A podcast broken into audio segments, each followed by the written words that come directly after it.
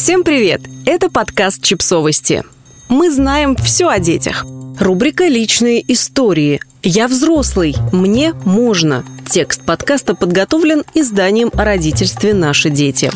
Разберем две ситуации. Мы часто делаем то, что запрещаем детям. Прощаем себе слабости, за которые их ругаем. И это называется двойными стандартами. Двойные стандарты – это маленькие нечестно и несправедливо, которые постоянно случаются в отношениях между родителем и ребенком. Это когда «мне можно, я большой сам решаю», а тебе нельзя, потому что «потому». Ребенку нельзя повышать голос на взрослого, зато взрослому можно кричать, когда он сердится и расстроен. Ребенку нельзя тратить время на ерунду, но взрослый может решить и провести весь день, валяясь перед телевизором, потому что он устал. Ребенку нельзя таращиться в экран, а взрослый буквально не отрывает глаз от своего телефона. Иногда такая разница в применении норм оправдана. Например, детям вредно пить кофе или опасно гулять одним.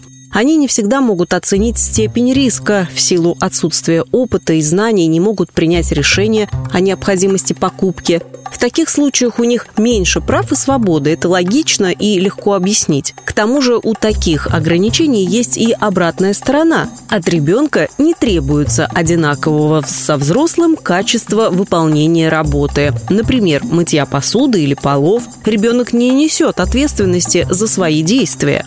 Однако моральные запреты и правила должны быть одинаковы для всех. Если ребенку нельзя произносить грубые слова или перебивать других, то и родителям нельзя ругаться и перебивать ребенка. Если в семье ребенка учат соблюдать правила дорожного движения, то и родителям не стоит перебегать дорогу на красный свет. Если вы хотите, чтобы в комнате ребенка была чистота, то убедитесь, что ваша куртка не валяется на стуле в гостиной, а чашка с чаем не осталась в ванной.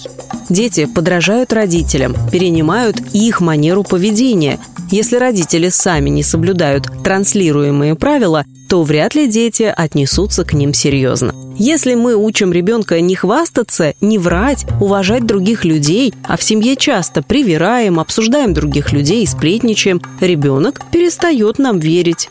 Если мы непоследовательны, меняем решение, говорим сначала одно, потом другое, в хорошем настроении разрешаем многое, а в плохом ругаем за то, что ранее разрешили, ребенок перестает придавать значение нашим словам, учится хитрить и скрывать. Неопределенность плохо влияет на ребенка, вызывает у него чувство растерянности. Он не пытается осмыслить свои поступки, поступить хорошо или плохо, он лишь старается избежать наказания и угадать, чего мы от него ждем. Как же быть?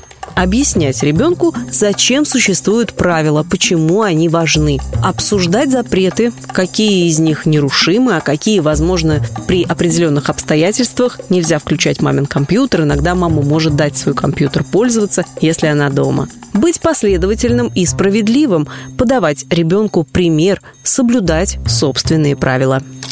Подписывайтесь на подкаст, ставьте лайки и оставляйте комментарии. Ссылки на источники в описании к подкасту. До встречи!